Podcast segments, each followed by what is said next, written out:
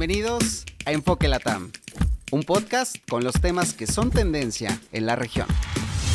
Viernes 15 de septiembre, muchísimas gracias por acompañarnos en una emisión más de este podcast. Soy Alex Piñón y como cada semana les invitamos pues ampliar la discusión sobre algunos de los temas más importantes en la región latinoamericana.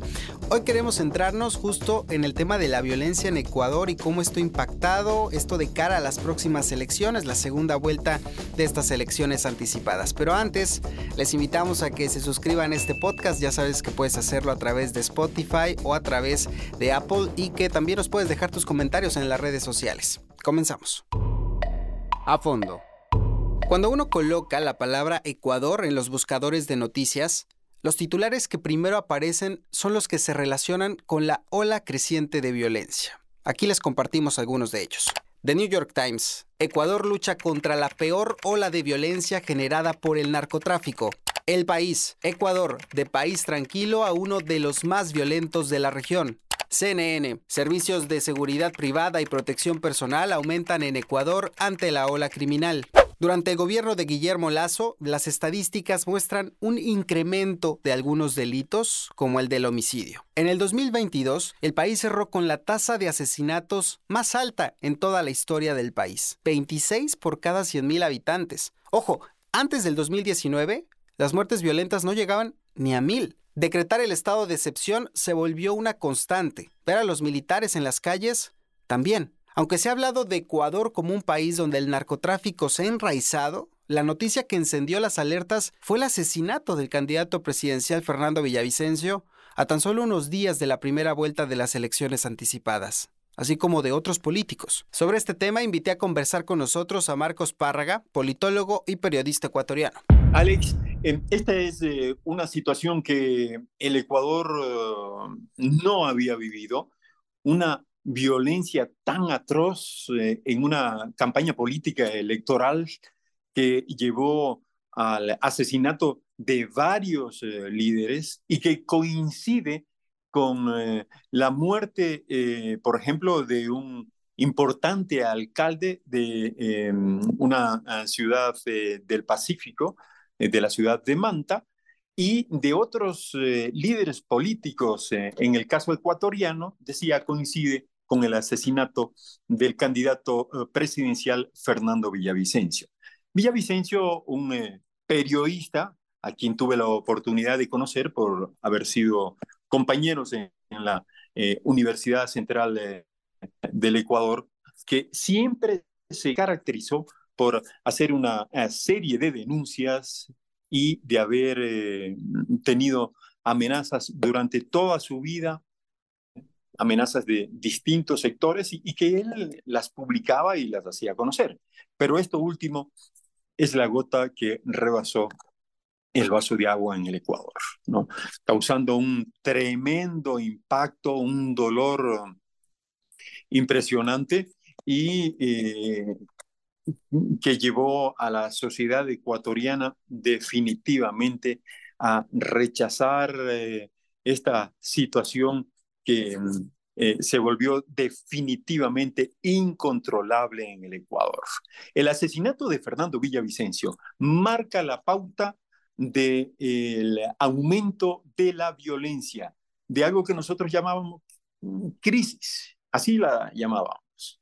Ahora es una situación incontrolable, todos los días hay situaciones nuevas. Definitivamente, hoy, por ejemplo, en el Ecuador, Alex, desde el presidente de la República, sus ministros de Estado, las autoridades seccionales más importantes, hasta los alcaldes y ediles de las principales ciudades del Ecuador, todos han aumentado su seguridad y la gran mayoría de estas autoridades.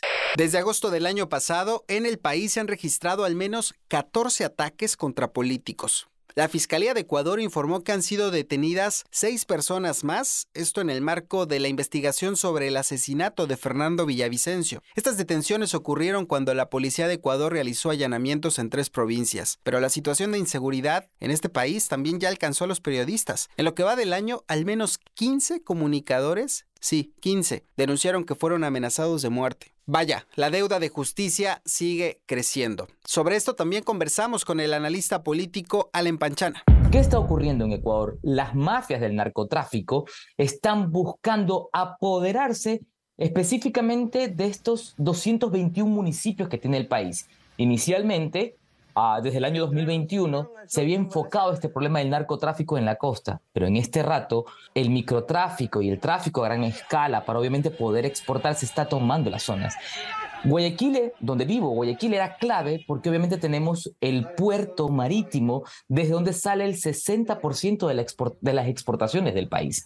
Entonces, controlar los puertos desde Guayaquil era vital. La impunidad que padece Ecuador es porque hay un sistema de justicia tomado. La justicia está tomada por las bandas del narcotráfico. ¿Se imaginan ustedes a los jueces que no tienen protección policial? No tenemos estos jueces de identidades ocultas como en otros países. Finalmente sabemos cómo se llama el juez, dónde vive, dónde, dónde están sus hijos, dónde estudian. Viven amenazados. Entonces, ¿qué hace un juez donde la mafia lo amenaza? Va a fallar a favor de la mafia. Se ha informado que al menos tres grandes organizaciones criminales internacionales operan en Ecuador. Los dos cárteles mexicanos, el de Sinaloa y el Jalisco Nueva Generación, así como un grupo europeo al que la policía llama la mafia albanesa. Se acusa la complicidad de policías, de militares y de funcionarios en prisiones que han colaborado con estas células. Incluso que la crisis carcelaria ha resultado en gran medida a que sirven como centros de operación y reclutamiento de estas bandas del crimen organizado. La pobreza sería otro de los factores que ha agravado esta problemática. Así lo considera Marcos Párraga. El Ecuador viene arrastrando una relación que eh, cada vez más por la pobreza y por, su situación interna económica difícil que ha eh, mejorado la relación de las bandas con los grupos colombianos que son los que tratan de sacar eh, la droga como de lugar, cada vez más difícil en Colombia, pero que en países como Ecuador la situación se vuelve eh, mucho más eh, fácil, hay menos control y entonces vemos que por todo nuestro océano Pacífico sale la droga a toda hora. Y hay sectores de la economía ecuatoriana que en las últimas horas se han visto involucrados y que definitivamente hoy han puesto la voz de alarma. Recordemos que Ecuador es un país exportador de eh, banano, por ejemplo, ¿no? E incluso en su momento fue el mayor exportador de banano en el mundo. Y hoy las asociaciones de bananeros, tanto las pequeñas como las medianas y las más grandes de este país, que son las más grandes de Latinoamérica, han denunciado que se encuentran infiltradas, que la situación es terrible, incontrolable y que definitivamente eh, necesitan el apoyo y la ayuda estatal. Según el Ministerio de Gobierno, en Ecuador existen alrededor de 800 empresas privadas de seguridad. Las personas recurren a los servicios de blindaje de vehículos para protegerse. Sí, hasta ese nivel ha llegado la ola de inseguridad. La sensación en las calles es que la estrategia ha fallado además de graves errores en la comunicación entre el gobierno y la sociedad, o por lo menos así lo considera Marcos Párraga.